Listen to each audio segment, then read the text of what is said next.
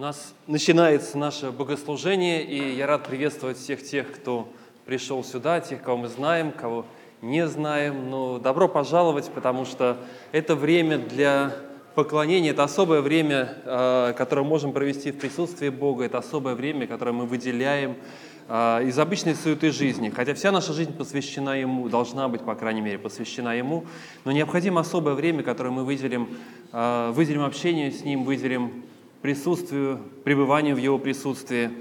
А, и мы начнем а, наше богослужение с чтения 93-го псалма, а, псалом, который начинается довольно грозно, Божье отмщение, но тем не менее псалом, который наполнен, наполнен ожиданием милости Божьей, ожиданием справедливости, ожиданием изменения этого мира.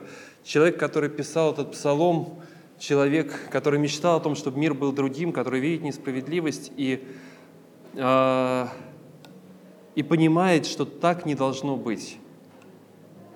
И это то, что объединяет нас всех, потому что мы понимаем, глядя на этот мир, что так не должно быть, и при этом мы знаем ту силу, которая может это поменять. И мы добровольно даем себя, посвящаем себя тому, кто может менять этот мир, тому, через кого этот мир будет изменен. Итак, 93-й Псалом – Боже отмщений, Господи, Боже отмщений, яви себя, восстань, судья земли, воздай возмездие гордым. Доколе, Господи, нечестивые, доколе нечестивые торжествовать будут.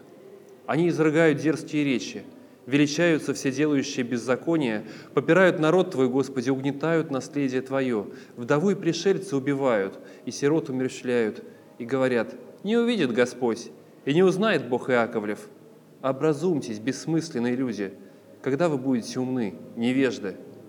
Насадивший ухо не услышит ли? Образовавший глаз не увидит ли? Вразумляющие народы неужели не обличит? Тот, кто учит человека разумению. Господь знает мысли человеческие, что они суетны.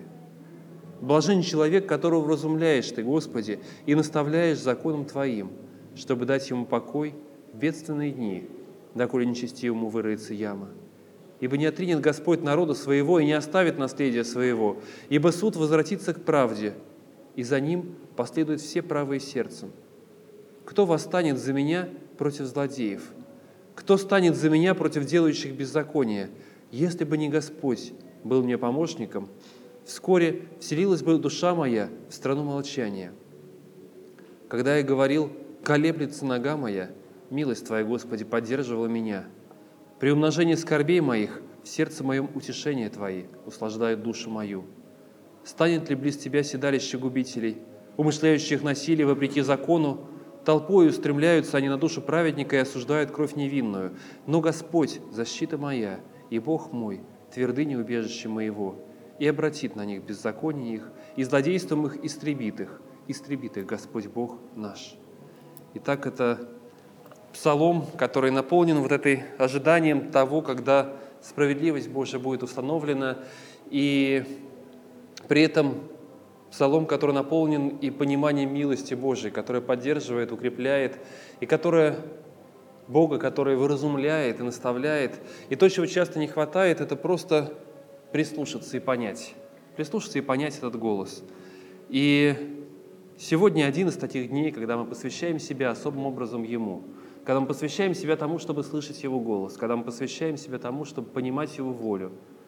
И мы знаем, что Он милостивый Господь, который вразумляет и наставляет. И в этом чудо Его. Давайте мы помолимся и обратимся к Нему. Господь, Ты есть Бог всемогущий, который создал этот мир, который создал и нас, людей, и мы нуждаемся в Тебе. И мы просим, чтобы Ты действовал в каждом из нас – и мы пришли сюда для того, чтобы слышать Твой голос, чтобы понимать тебе, Тебя, чтобы в наших сердцах звучал Ты, Господь. Благослови нас. Мы доверяемся Тебе на этот день для прославления имени Твоего. Аминь. Приветствую всех снова. У меня сегодня много Библий, синодальный перевод и современный перевод, потому что нужно будет к нему обратиться. И я хочу, чтобы сегодня мы коснулись очень важного вопроса – по крайней мере, это очень важный для меня вопрос. А кроме того, я заметил, что он важен еще и для других людей, ну, судя по тому, э, что происходит на наших четверговых общениях. Вот, пользуясь случаем, еще хочу сказать, что э, по четвергам сейчас есть встречи здесь, э, в нашей комнате внизу, половину восьмого вечера, и э, мы собираемся там, читаем вместе, э, вот сейчас первое послание Иоанна. Вот. Мы хотим, чтобы это стало такой традицией, мы будем какие-то, может быть, делать перерывы, потом снова включаться. Пожалуйста, приходите.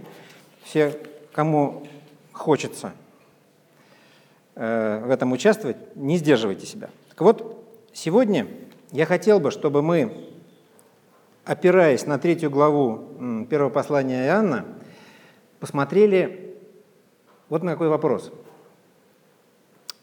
Вопрос о том, как должна выглядеть самооценка наша, э, мой взгляд на себя в свете того, что я знаю о Боге, о Его святости, в свете того, что говорит апостол Иоанн, а он говорит тут строгие вещи, мы почитаем сегодня. И очень легко, как я это вижу по себе, внутри заколебаться. И очень легко возложить на себя такие бремена, которые и нести-то невозможно, и приходится как-то выкручиваться. И э, я за собой все это наблюдаю и вижу, что в разные моменты жизни я по-разному с этим разбирался. Когда-то я просто старался какие-то неудобные места не замечать, когда-то я старался, когда-то я чрезмерно э, нагнетал ситуацию и Э, может быть, относился к себе строже, чем этого хотел бы Бог, а может быть и нет. Вот с этим мы будем разбираться и будем сегодня заглядывать. Там будет такая перекрестная ссылка. В середине этой главы есть упоминание про Каина и Авеля. И здесь много-много в этой главе говорится о, об отношениях э, между верующими людьми. И каким-то удивительным образом апостол Иоанн э, это подчеркивает. Вот он каким-то образом из всей человеческой праведности подчеркивает вот это обстоятельство. То, как э, отношение к брату, да, отношение к брату, к сестре, то, что соединяет церковь, качество этого отношения, какое оно. И почему-то этот параметр, эта характеристика, вот то, как мы относимся к своим братьям и сестрам – является, ну, если не решающий, то очень-очень-очень-очень-очень важный. Вот. И даже он протягивает эти ниточки туда, вот, туда, вот, в отношении Каина и Авеля. Мы туда тоже с вами заберемся и почитаем. И вот я хочу, чтобы мы стих за стихом читали и постарались отовсюду собирать вот эту э, специфическую информацию, решать эту задачу, которую мы себе поставили. Э, оттуда вытаскивать то, что касается нашего взгляда на себя. На себя в глазах Бога и в своих глазах. Глава 3, первое послание Иоанна. Ага. «Смотрите, какую любовь дал нам Отец, чтобы нам называться и быть детьми Божьими. Мир потому не знает нас, что не познал Его. Ну, э, значит, из этого стиха мы выудим, э, что нам даровано нечто драгоценное, и это э, драгоценная любовь. Я склонен вообще ко всему происходящему относиться таким образом, что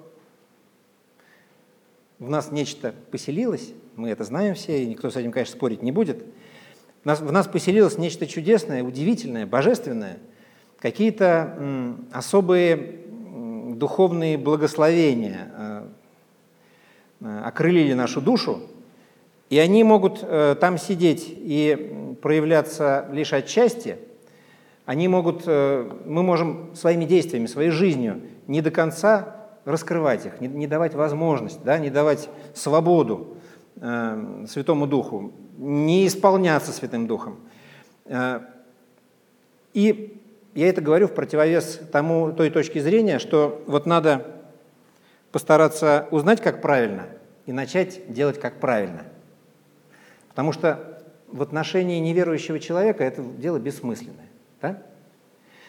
Э, это можно делать, этому можно соответствовать только имея внутри себя э, эти способности. Да? У нас есть способности, например, к рисованию. Но, но мы никогда не видели красок, никогда не было у нас э, холста там, или бумаги, ничего не было. Э, рисование, способности к рисованию есть, а мы не можем их выразить. Мы хотим нарисовать что-то там на песке, почему-то я сейчас это все говорю, мне представляется какой-то остров, тропический остров, какой-то э, Маугли, значит, видите, у меня заработало воображение. Э, и все, что он рисует, сразу смывает водой, да? Ничего. И, наконец, когда он встретится с холстом или с бумагой, и с углем, и с, э, и с карандашом каким-нибудь, он сможет это реализовать, он сможет, он сможет э, выразить то, что копилось в его сердце, в своей душе, в его душе. Мне складывается у меня такое ощущение, что и с, с, нашей, с нашим хождением во Христе, и с нашим обращением, и с нашей жизнью в Боге примерно происходит все то же самое. Нам все уже дано. Сразу обрушилось на нас, как ливень такой тропический. Тут были несколько дней такие ливни радостные. Э, обрушилось, и мы стали такими. И теперь мы, нам надо теперь с этим как-то жить. Нам теперь надо что-то с этим делать. Э, э, и, в общем, ничего обратно-то уже не, не, не вернешь. Да? Вот, вот как это случилось. Это случилось. Нас коснулось крыло ангела, и мы засветились. И теперь дальше мы как бы отпущены, в определенном смысле отпущены для того, чтобы с этим жить. Возлюбленные, мы теперь дети Божии, но еще не открылось, что будем. Знаем только, что когда откроется, будем подобны Ему, потому что увидим Его, как Он есть. И отсюда, из этого стиха, мы возьмем такую информацию для себя, что не все нам про самих же себя известно. Вот сейчас про, про самих себя нам не все известно. Нам, зато нам видна перспектива. Там, да? Что будет там? Мы будем подобны Ему, потому что увидим Его, как Он есть. И третий стих. «Всякий, имеющий сию надежду на Него, очищает себя, так как Он чист». И вот эта э, способность видеть и знать, что будет с нами потом, оказывается, это, э, в этом есть и сила, в этом заложена сила – к тому, чтобы мы могли себя как-то изменять в тот образ, который нам дает Господь. Четвертый стих. «Всякий, делающий грех, делает и беззаконие, и грех есть беззаконие». Интересно, что Иоанн э, оперирует здесь э, категориями ветхозаветными, да? Без... нарушение закона – Грех – это нарушение закона. Пятый стих, на котором мы остановимся поподробнее. «И вы знаете, что Он явился для того, чтобы взять грехи наши, и что в Нем нет греха». И вот этот простой, э, такой простой короткий стих, который, в общем, нам вполне себе понятен, и к которому мы привыкли, к этой информации мы, мы привыкли.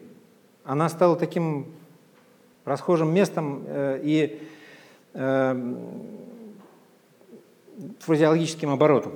Ну, ну, вот помните прошлое, прошлое, прошлое воскресенье, кто был в прошлое воскресенье, была проповедь о множестве, множестве, множестве, множестве, множестве жертв, которые, которыми, постановлениями о которых наполнена книга Левит, и э, вот за каждый грех определялась жертва, и люди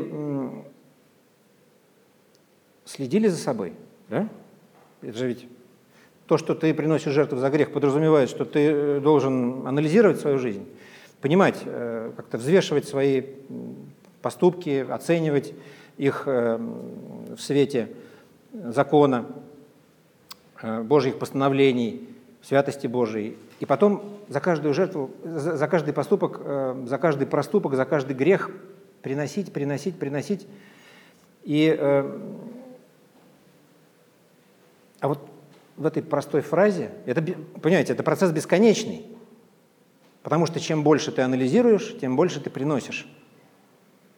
Чем, чем больше мы об этом думаем, чем больше мы ищем, тем больше мы должны раскаиваться. И вдруг, и вдруг в одну минуту произошло следующее – все вот эти вот, множество этих жертв, и помните, там говорилось о том, что в отдельные моменты двор э, храма был настолько э, залит кровью жертв, что священникам приходилось э, по колено ходить. Вот, столько приносилось жертв. И вдруг в одну минуту оказалось, что принесена жертва – вместо всей этой огромной совокупности. Вдруг оказалась она принесена. Я даже не знаю, для кого это, для кого это э, являлось большим потрясением. Для неверующих э, людей, которые там узнавали э, об этом, которые с этим не сталкивались, язычники, может быть, да, или для вот, иудеев, уверовавших из иудеев, которые всю жизнь свою вот это делали, приносили жертвы, исповедовали свои грехи таким образом.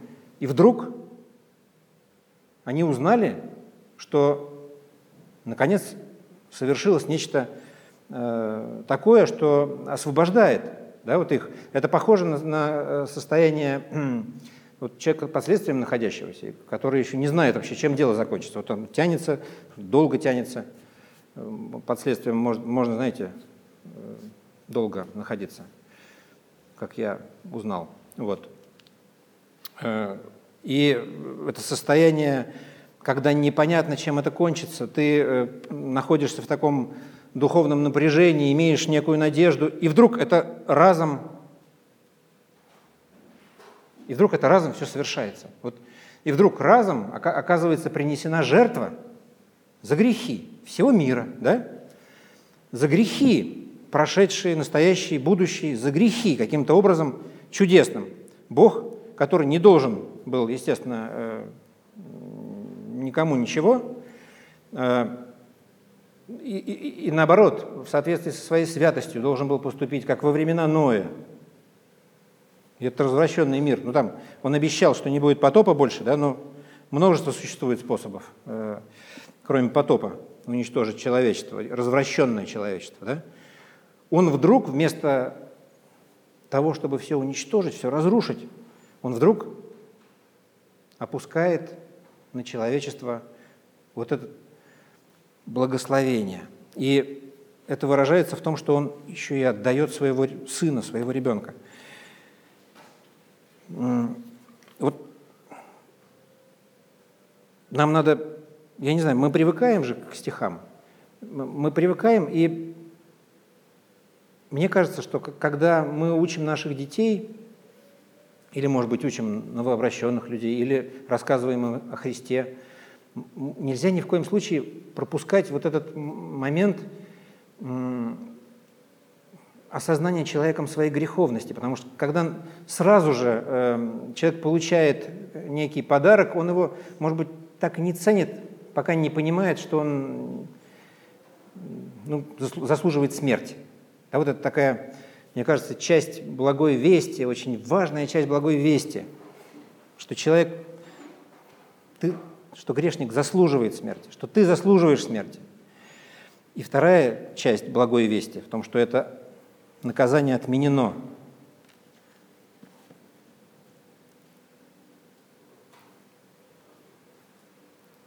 Шестой стих. «Всякий, пребывающий в нем, не согрешает. Всякий согрешающий не видел его и не познал его. И вот здесь, как раз, э, когда мы общались на группе. Я помню, что Лев сказал, ну, братья и сестры, вот и наступил момент истины. И говорит, выходите, овцы по одну сторону, козлы по другую. Нет? Конечно. Ну, так не было. Так не было, но, э, но, понимаете, вот что делать с этим текстом? Всякий, пребывающий в нем, не согрешает, всякий согрешающий не видел его и не познал его. Ну, есть ли тут человек, хоть один, который не согрешал, не согрешает, или, не будет, или знает, что он не согрешит никогда? Конечно, нет. Конечно, нет. И что делать с этим? Либо буквально понимать этот текст так, что мы все не способны, и тогда нам надо разойтись и больше не собираться, честно так признаться, да? Либо надо постараться его не замечать, либо надо себе как-то объяснить это все. Надо же как... Всякий, пребывающий в нем, не согрешает, и всякий согрешающий не видел его и не познал его. Ну, если смотреть в контексте всего Писания, там в первой главе, вы помните, в 8-9 стих, э, в первой главе первого послания Иоанна э, написано как раз о том, э, что люди, которые говорят, что не согрешают, ничего не понимают, да, прочитаем. Если говорим, что не имеем греха, обманываем самих себя.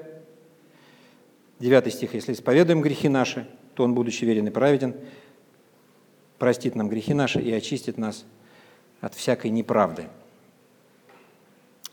Как-то нам надо срастить эти, две, эти два тезиса. Каким-то образом нам надо себе объяснить э, этот стих. «Всякий, пребывающий в нем, не согрешает, всякий, согрешающий, не видел его и не познал его». Вот я э, вспоминаю, э, вспоминаю всегда в этой связи притчу о блудном сыне. Вот, понимаете, если бы, если бы каждый сделанный грех или каждая ошибка, допущенная нами, каждое несоответствие Божьей святости, которыми наполнена наша жизнь, если бы это э, лишало нас э, сыновства, да, или как это сказать, сыновства и про дочерей, как сказать. Тоже сыновство? В общем, удочеренности. Родительство. Нет. Ну, в общем, состояние вот Божьего чада. Да, если бы это, это каждый раз э, нас лишало, тогда наша жизнь бы, наверное, превратилась в какую-то пытку. Я, кстати, вот, э, вот вы улыбаетесь, а я разговаривал с людьми, с христианами – молодыми христианами, которые вот так это понимали. Вот они так, они так жили, они говорили, что нам надо исповедать побыстрее, потому что если не успеть, значит, тогда все. И, и понимаете, христианская жизнь вместо того, чтобы быть радостной, полной, э, победной жизнью, она становится ну, жизнью запуганного существа, которое э, ну, старается успеть. Но успеть невозможно. Ну, успеть же невозможно. Как? Можно притвориться, что ты успеваешь, но успеть невозможно. Это какой-то страшный сон. Вот притча о блудном сыне говорит нам вот что. Кроме многих там смыслов, мне она вот в этой связи говорит э, вот о чем. Она мне напоминает о том, что несмотря на то, что он ушел, он совершил, он совершил ну, оскорбление такое отца, да, и он находился какое-то время, жил в грехе. Несмотря на это, он все равно оставался сыном. Он все равно оставался сыном. Он, он был там, блудным да, сыном. Он был человеком, находящимся в заблуждении, в мучении, в страдании. Он делал то, что ему не, не свойственно. Он не для этого был предназначен. Он был предназначен для радостных отношений с отцом, для поддержки. Мы еще не знаем, сколько там да, у отца на миокарде в связи с этим э, разбилось э, рубцов. Я думаю, что много. Но вот он, тем не менее, находясь в этой разлуке, он все равно оставался сыном. И это меня э, совершенным образом вдохновляет. Я понимаю, что вот могут быть всякие трудности в жизни христианина, могут быть периоды скорби, долины плача, но какие-то заблуждений, ошибок, и, может быть, даже отступлений, я не знаю. Но Господь в своем сердце имеет огромный запас любви, э, который, наверное, никогда не иссякнет. И я склонен так даже думать, что если уж э, у Господа терпение когда-то кончится, Он лучше заберет. Он заберет, он заберет такого человека. чтобы он ничего не наворотил. А, а те, кто, ну, очевидно грешат и в этом и упиваются этим грехом, я думаю, что они э, никогда и не были детьми. Вот на, тут в одной главе, в предыдущей главе апостол Иоанн говорит, они от нас вышли, но они не были наши. Вот это в предыдущей главе, во второй главе. 19 стих. «Они вышли от нас, но не были наши, Ибо если бы они были наши, то остались бы с нами, но они вышли и через то открылись, э, что не все наши. Не, они не, не были наши. И вот вообще на, эм, на эти письма, на, на, на текст нужно смотреть, конечно, не как на учебник по богословию. Да? Это тоже такое расхожее выражение. Но мы постоянно скатываемся. Но мы хотим все время увидеть э, в каком-то тезисе рецепт или постулат закона, э, или какое-то правило, которое универсальное и подходит ко всем случаям жизни. Но вот вполне себе можно представить, когда речь идет о таких вот строгих стихах или категоричных стихах, или радикальных таких прямо выражениях о грехе э, и о правде, э, легко себе представить вот разговор разговор родителя и ребенка. Вот, вот опять я туда, родители и дети, да? Когда э, отец говорит сыну, что вот дети, то есть сын, дети должны э, вот, слушаться родителей. А те, кто не слушается родителей, те и не дети, например, да? И вовсе это не означает, что Э, что это приговор этому человеку маленькому, да, который, конечно, не будет слушаться 54 раза в день. И, конечно, это э, ну, не, не правило, которое значит, категорически всех непослушных э, устраняет. Нет. Но это, но это тот ориентир, который дает своему ребенку родитель э, обозначает некие такие маяки, да? он, он помогает э, человеку сориентироваться, понять, что, что вообще ему делать-то дальше. Вот э, потом мы еще об этом почитаем, но и здесь много раз, кстати, смотрите, Иоанн говорит о том, что вы не нуждаетесь, чтобы кто-то вас учил. Много раз повторяет – я раньше думал, ничего себе, я помню, уверовал когда, стал читать эти места и думаю, вот целая Библия написана. Там много-много-много всяких Христос, всяких постановлений. А тут сказано, вы не нуждаетесь, чтобы кто-то вас учил. Чего они тут понаписали-то нам тогда, да? Если мы не нуждаемся, чтобы кто-то нас учил, потому что есть у нас внутри Дух Святой, удостоверение это. Но вот мне кажется, что все происходит вот как. Есть внутри нас Дух Святой, который нас ведет, направляет, учит, вдохновляет. Это наша э, ну, новая природа, новое сердце.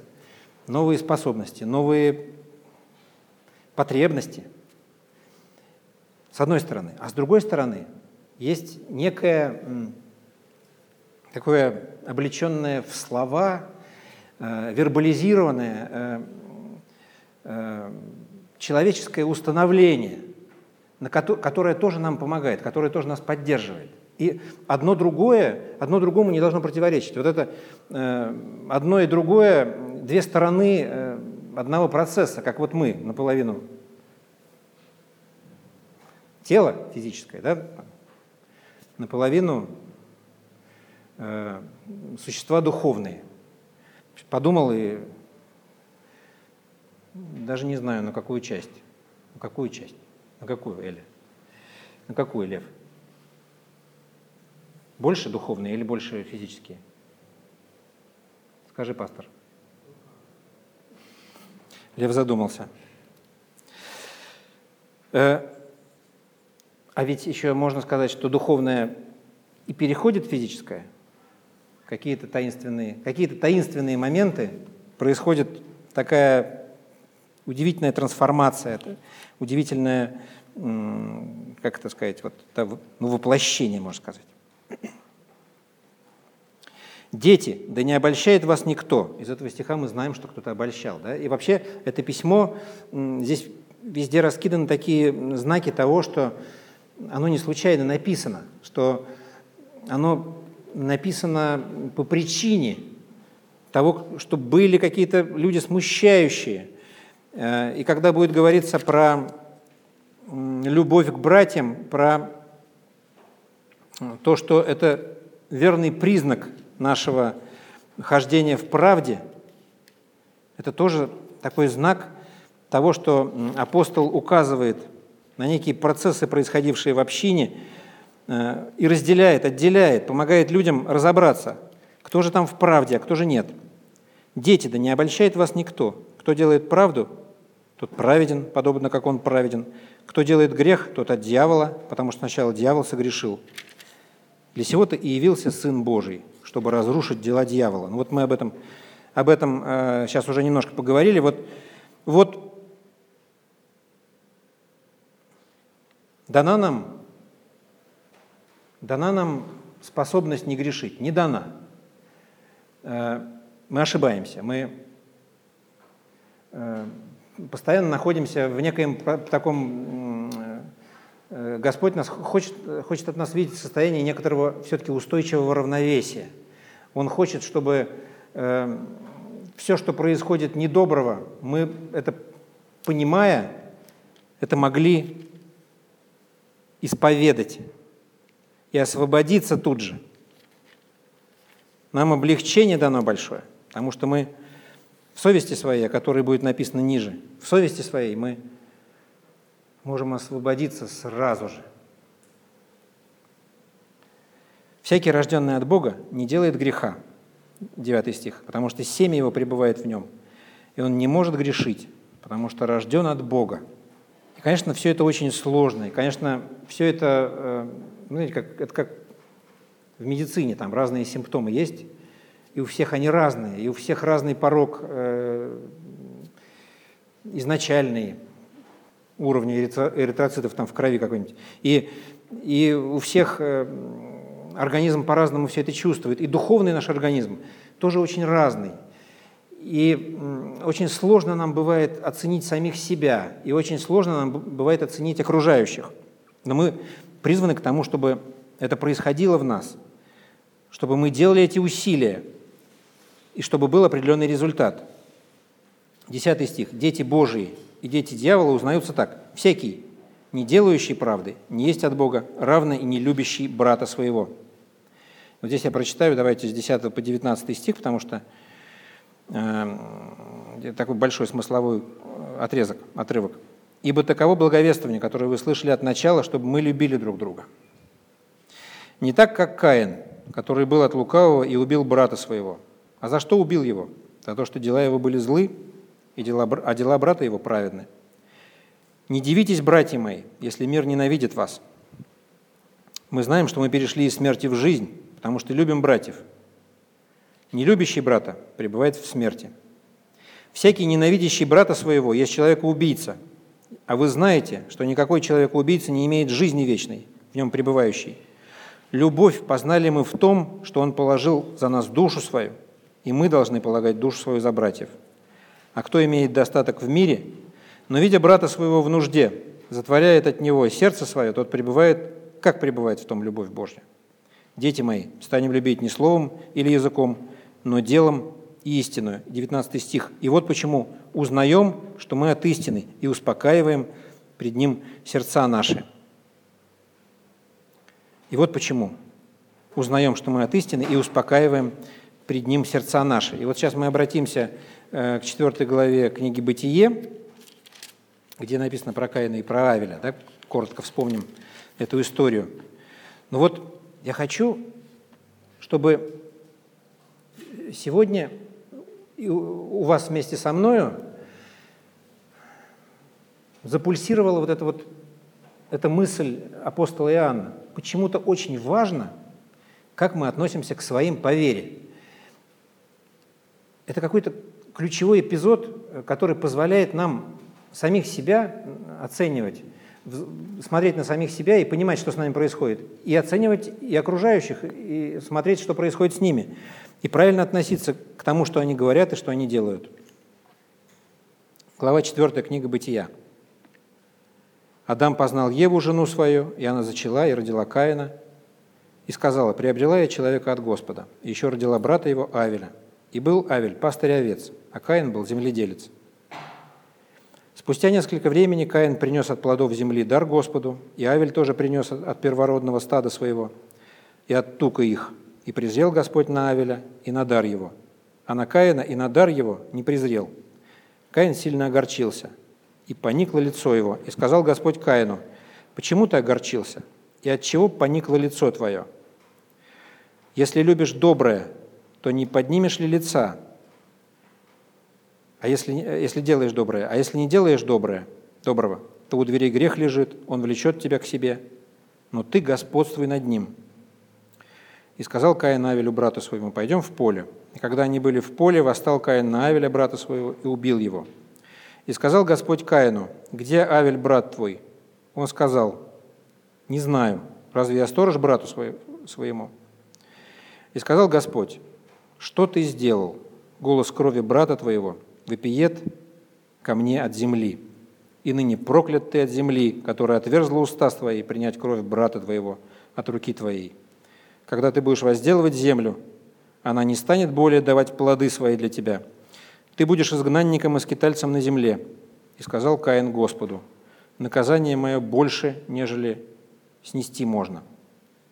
Вот ты теперь сгоняешь меня с лица земли, и от лица твоего я скроюсь и буду изгнанником и скитальцем на земле, и всякий, кто встретит, встретится со мной, убьет меня. И сказал ему Господь, зато всякому, кто убьет Каина, отмстится всемеро.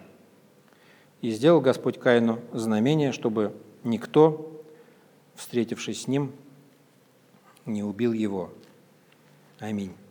И вот, видите, удивительным образом, это еще раз поддерживает эм, э, вот мысль чудесную, что э, ну вот эти книги Ветхого Завета, как мы говорим, Нового Завета, э, что это не, не разные книги, это все одна такая, да?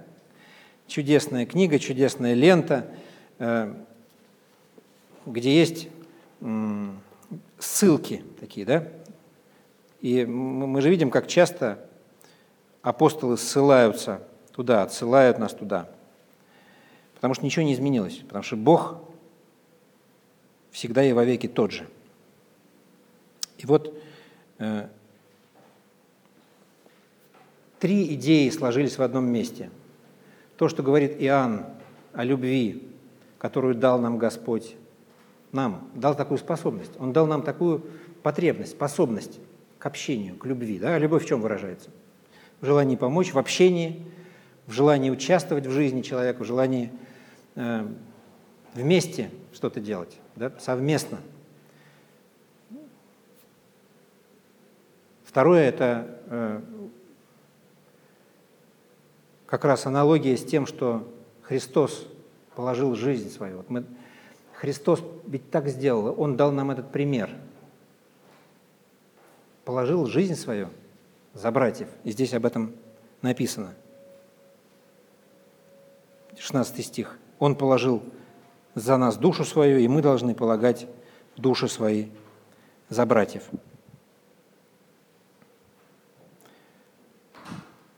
И вот почему узнаем, что мы от истины, и успокаиваем перед Ним сердца свои. Господь предназначил нас для того, чтобы сердца наши были спокойны.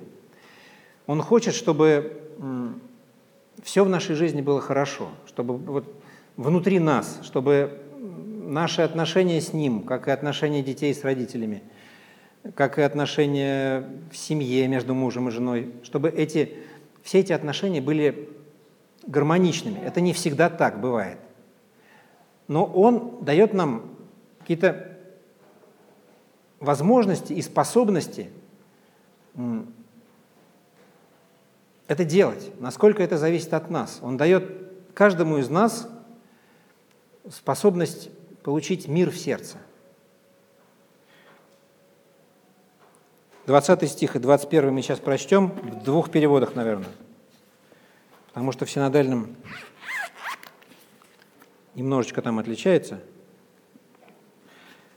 Отличается-то немножечко, а смысл-то отличается сильно. Да? Лев, прочитай 20-21. А, у тебя нет сейчас второй? Ага. Давай. 20-21.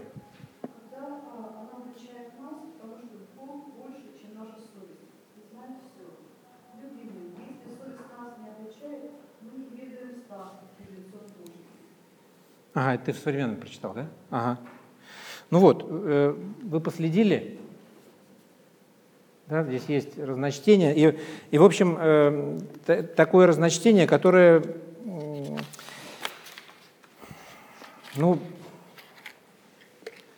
серьезное разночтение, которое может людей заставлять отчаиваться. Да? В, одном, в одном случае в синодальном переводе это переведено так, что если уж э, совесть обличает нас, если уж наша человеческая совесть обличает, то уж Бог-то вообще вас сейчас укокошит. Да? Вот. Но более э, вероятный перевод, более вероятно правильный перевод, это все-таки тот перевод, что, э, как прочитала сейчас Мария, э, который звучит так, что, что Бог больше нашего сердца. Если сердце ваше вас осуждает, это еще не значит, что Он вас осуждает. Да? И так бывает. Так бывает, я это знаю по себе. И мы склонны к такому, знаете, особенно я вспоминаю, как я вообще осуждал. Я, когда был новообращенным, я больше не себя осуждал, а окружающих. Вот Особенно, когда сотрудники там собирались праздновать что-нибудь.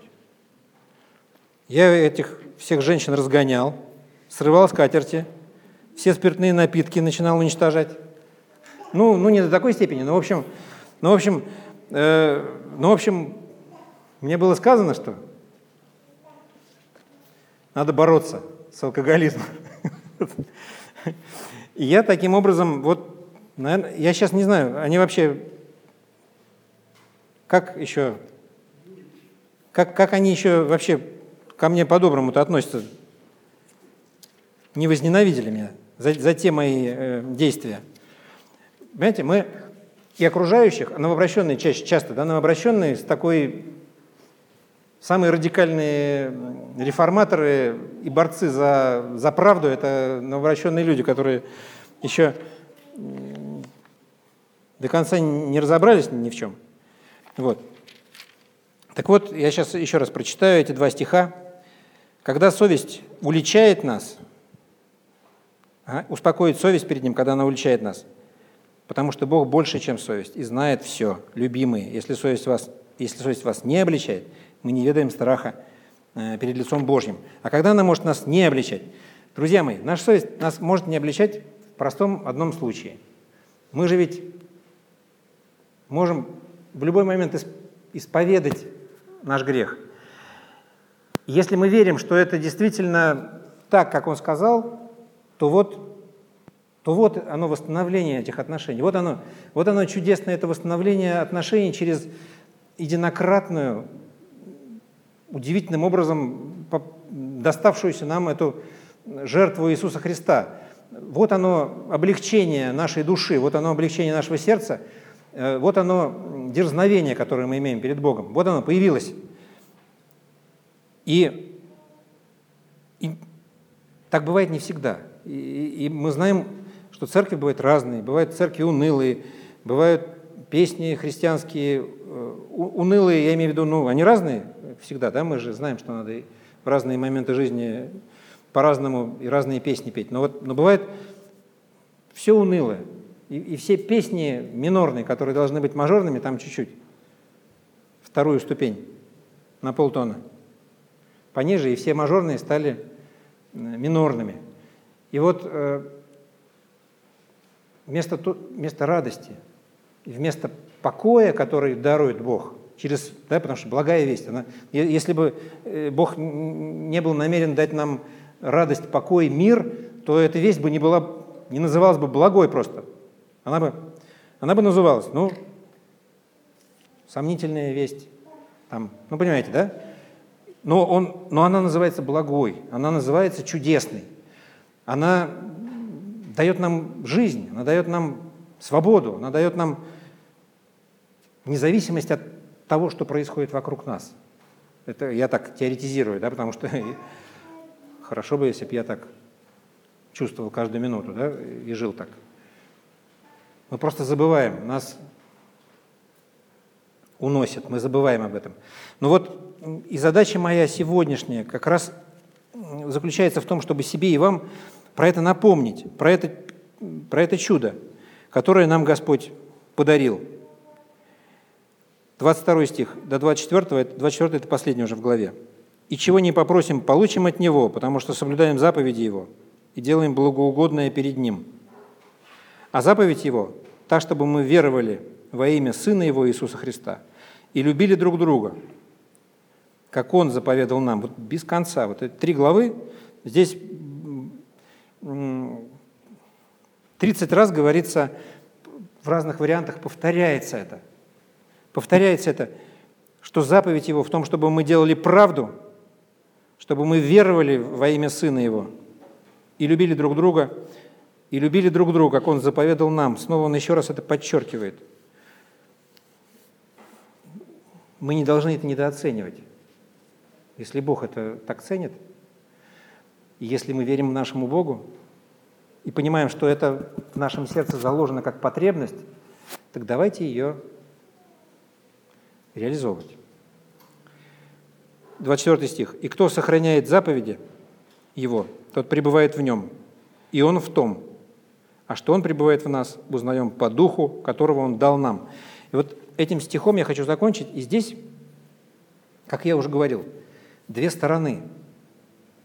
С одной стороны, человек сохраняет заповеди его. Есть некие, некие обозначения, который мы понимаем умом своим, читаем, знаем, э, как строки закона какие-то да, написаны, или учения Иисуса Христа.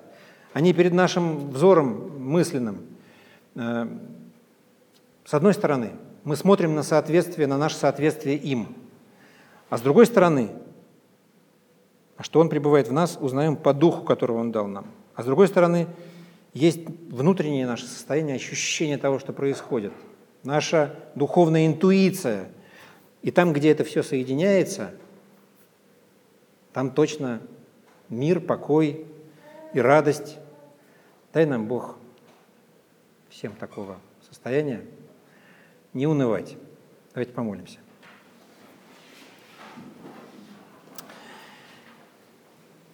Господь, мы благодарим Тебя за чудесный дар Твой – то, что мы не всегда можем или в состоянии оценить. Дай нам почаще размышлять об этом, вспоминать это, понимать, что мы прощенные смертники, что вдруг не, совершенно неожиданно на нас обрушилось Твое благословение, Твое участие, Твое заступничество, замещения вместо нас Ты послал своего Сына. Думать о том, как благостна Твоя весть, какое облегчение она с собой несет, и нам тяжело, и больно, и горько бывает, и мы унываем не потому, что весть плохая Твоя, не потому, что жертва Твоя мала, а потому что мы не всегда способны это вместить. И мы просим, чтобы Ты расширил нашу душу, наше сердце, чтобы мы могли быть такими, какими Ты нам предназначил, какими нам хочется быть, чтобы наши чудесные способности, данные от Тебя, новые качества, новые свойства, новая власть и сила, чтобы все это было реализовано для славы Твоей. Сделай это. Мы хотим, чтобы Ты царствовал в нашей жизни, чтобы она была полна того мира и радости, которые свойственны Тебе. Во имя Иисуса Христа обращаемся к Тебе. Аминь.